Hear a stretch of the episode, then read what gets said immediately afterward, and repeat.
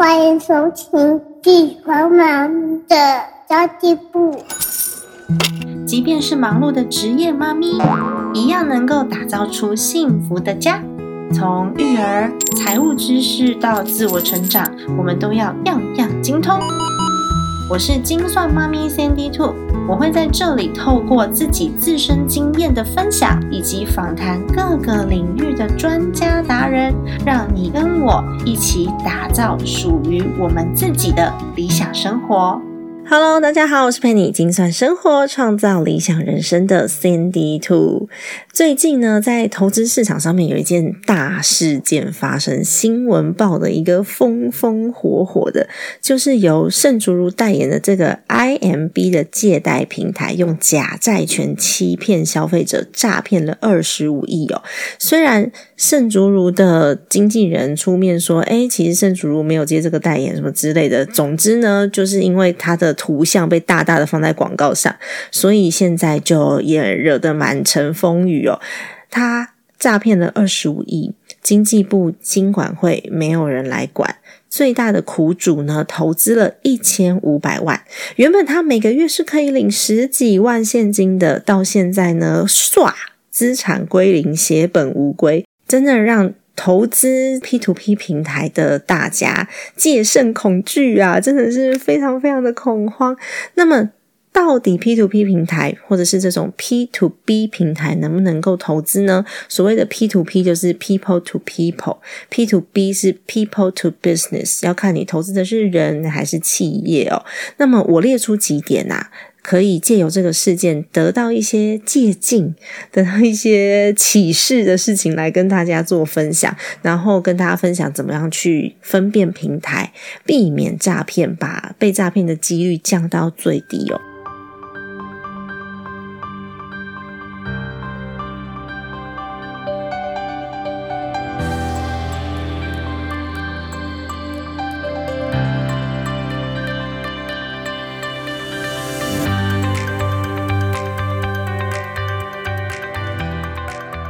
那有些朋友可能还不清楚发生什么事情。总之呢，我来解释一下，这个 IMB 台湾金融，它是一个借贷的平台。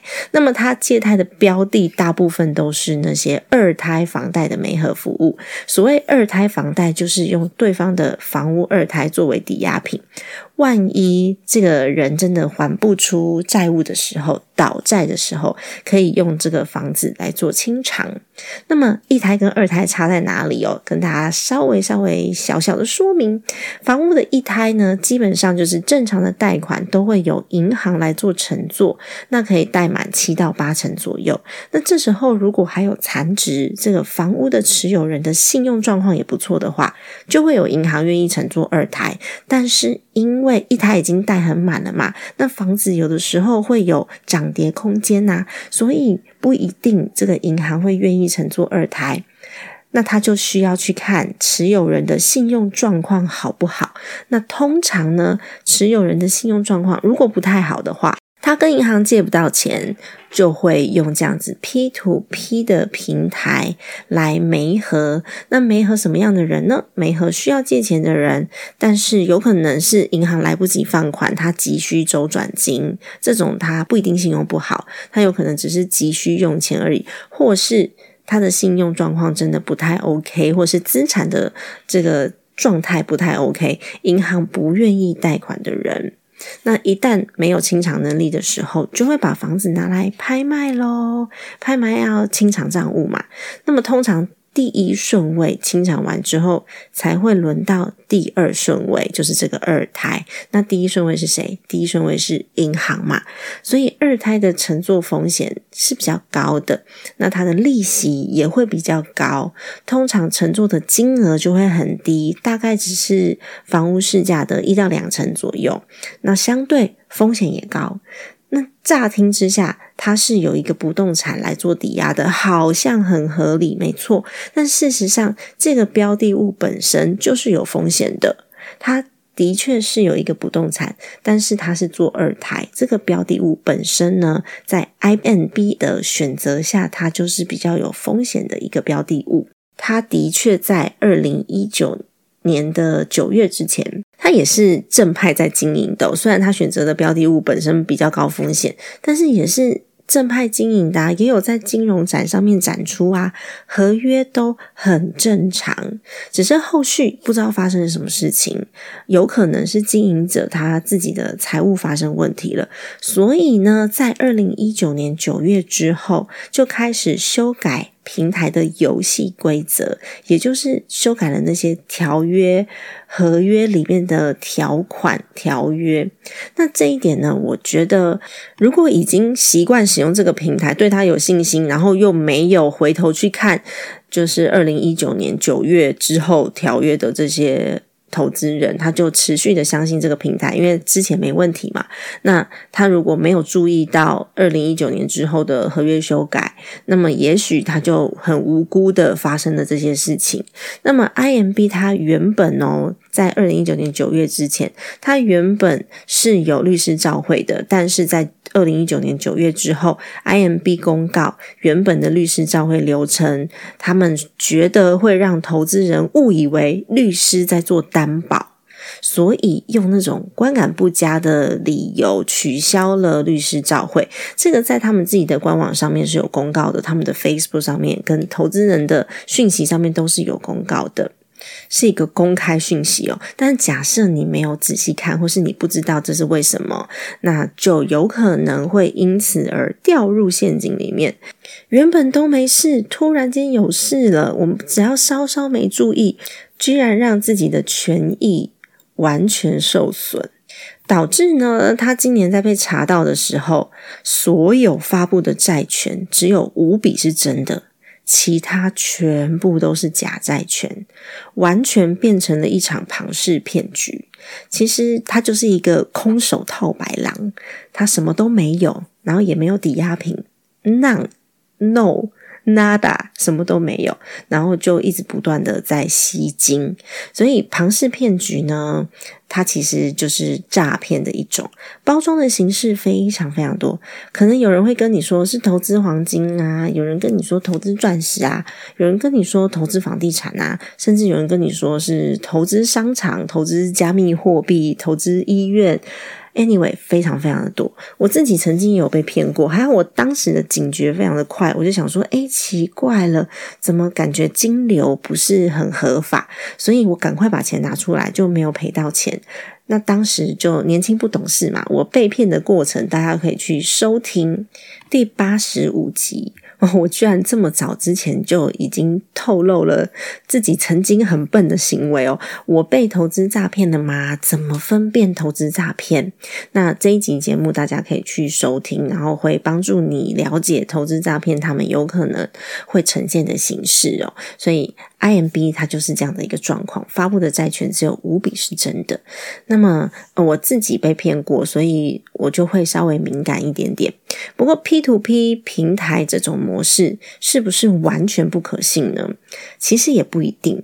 我想请问大家一个问题：如果你遇到房地产诈骗，你就会觉得房地产有问题，然后再也不投资房地产吗？或是你投资的是黄金诈骗，那是黄金的问题吗？还是我们去买一只标股，结果股票？要赔钱呢？它是券商的问题嘛？可能也不这么尽然，对吧？通常会遇到这种骗局。基本上都是人的问题，你有可能就是遇到了不善良的人，或是遇到了走投无路的人。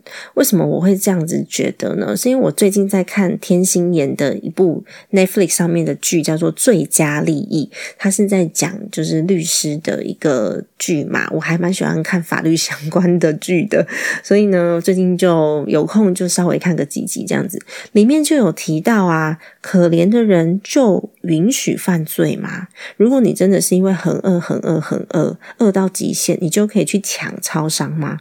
你可以去威胁店员吗？或者是家里面有人生重病需要医药费，然后走投无路，你就可以去抢银行吗？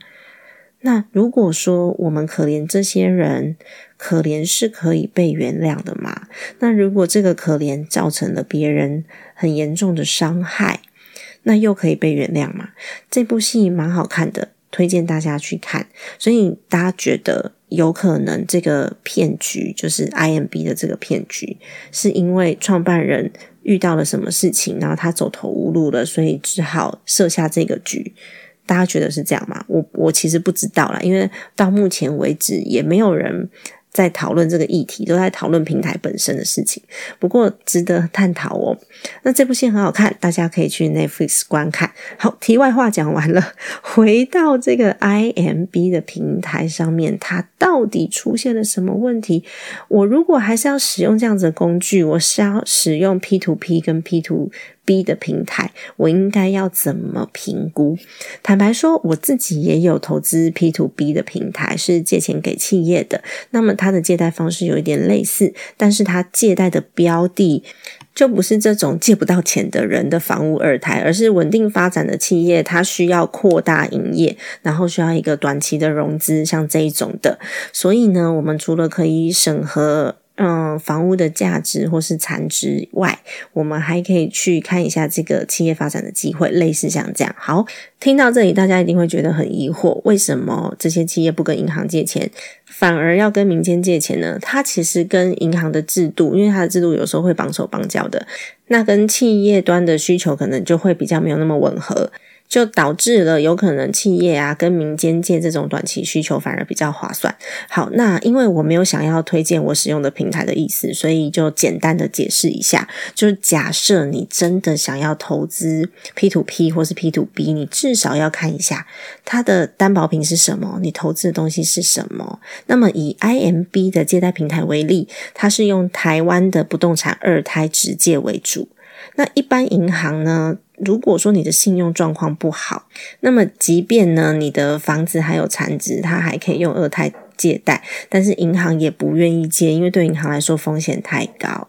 那么这时候我们一定要看一下担保品的价值有多少，因为有没有办法回收？它如果倒账的话，到底有没有办法拿得回来？拿回来多少？这个很重要哦。所以首先第一个就是要看担保品是什么东西。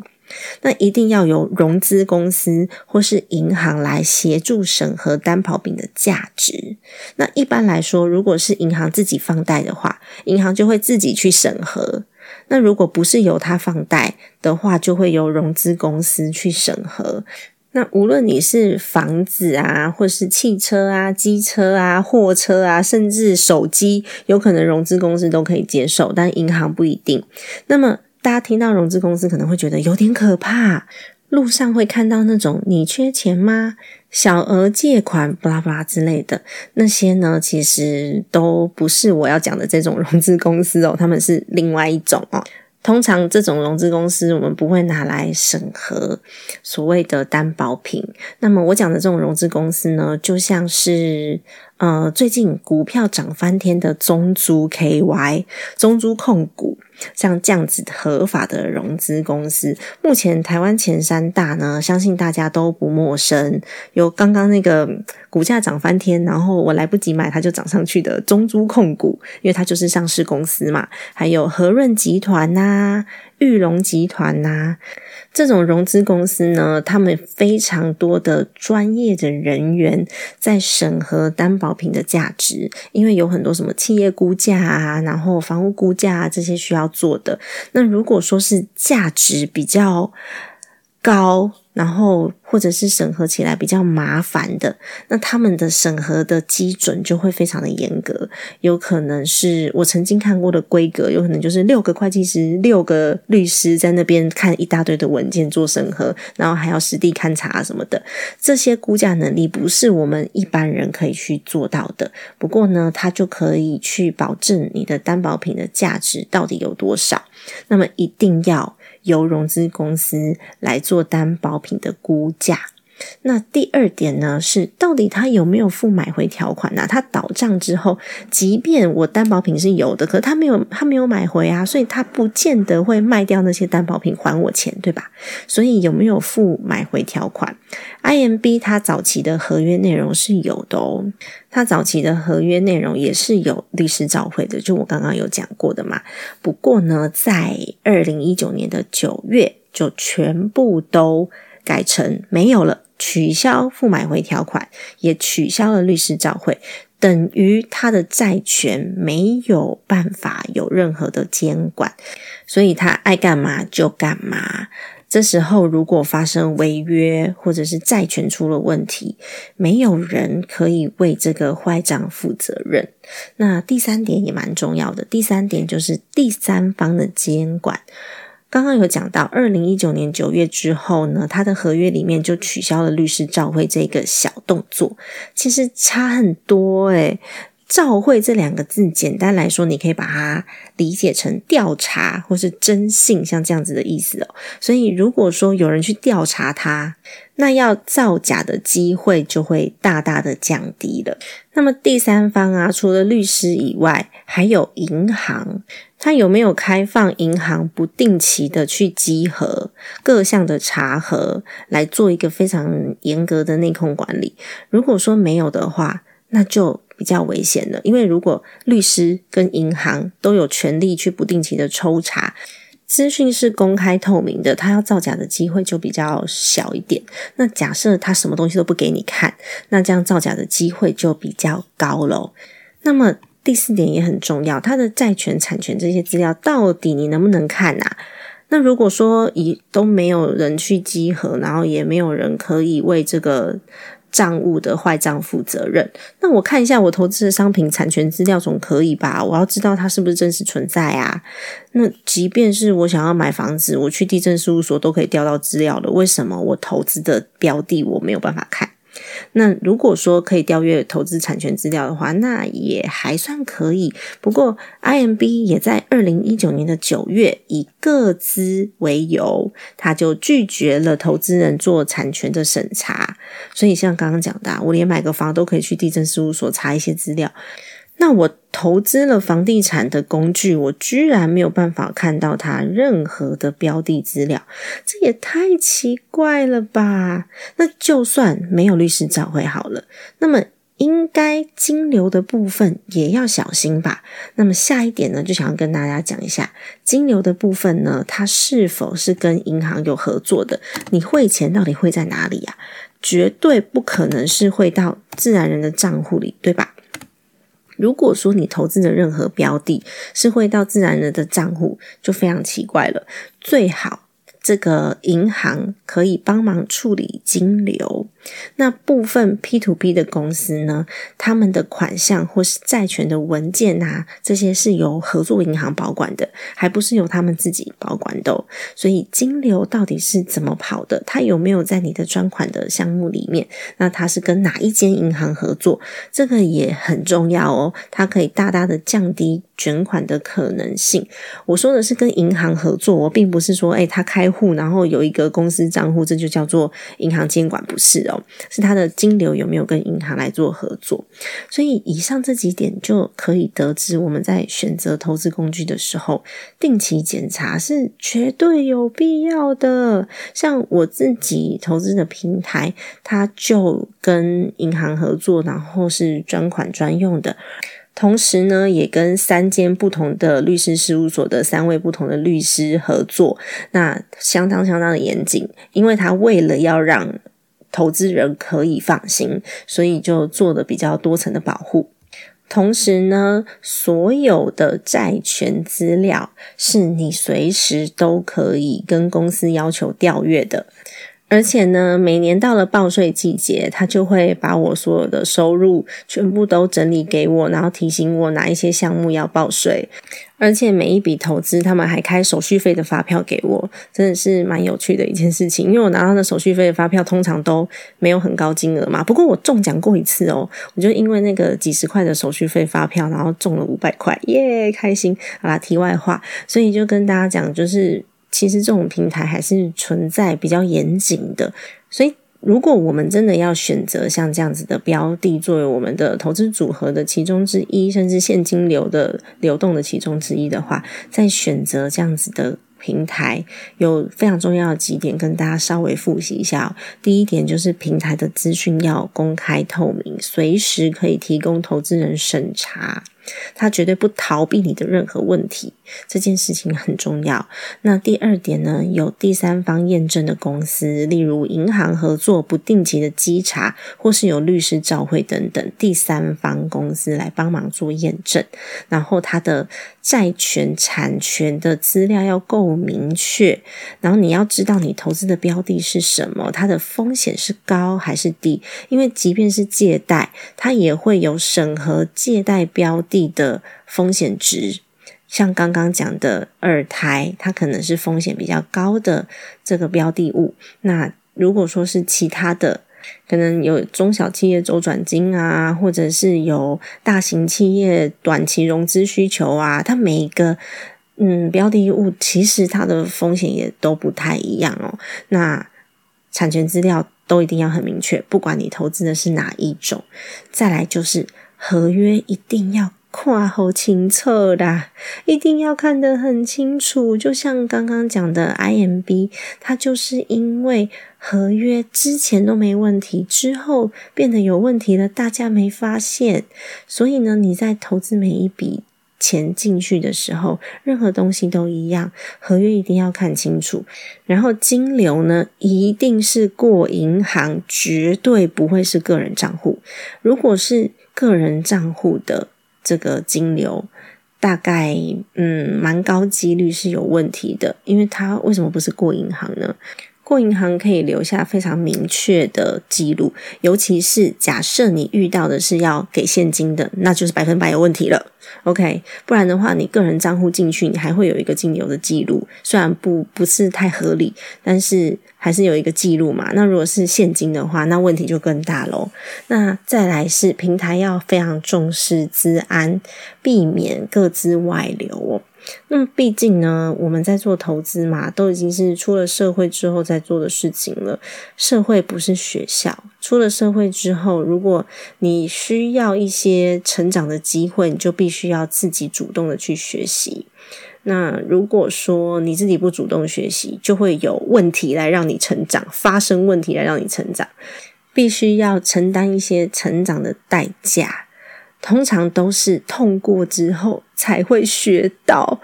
那如果说你是比较主动的人呢，你就可以用知识来减少心痛的机会啊。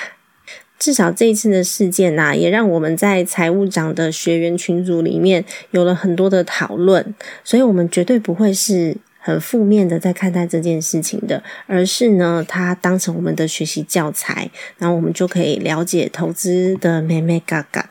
那我们自己的财务长课程里面呢，我非常喜欢的就是这些积极成长的妈咪财务长们、家庭财务长们，因为他们都把自己的家管理的井井有序哦。越了解投资理财的美感，然后越主动，你在这个同温层里面。讨论的都是正向的，是感恩的，一起学习。看不懂的呢，就可以发问，而且我们会有非常多额外的学习机会。像上个礼拜，他们就办了一场。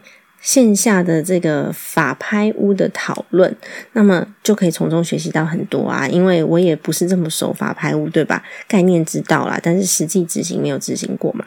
所以呢，讨论这件事情就会是非常大的价值。那我自己是很信任我的合作对象，就是好错的 Laura。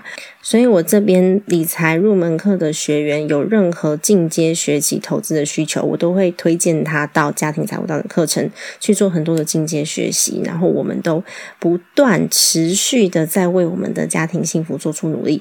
如果大家有兴趣的话，我会把讯息放在资讯栏位给大家做参考哦。但无论是不是跟我们学习无所谓，但是呢，一定不能停止学习，因为我们连环境啊、平台呀、投资工具啊，都是日新月异的，诈骗集团都会进步了，我们不能不进步啊。所以，如果想要安全的来累积自己的资产的话，判断投资工具，知道如何做出未来的规划。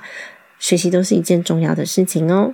好的，那么家庭理财就是为了让生活无虞，分享这期节目，让更多的朋友透过空中打造属于自己幸福的家。我们下期再见，拜拜。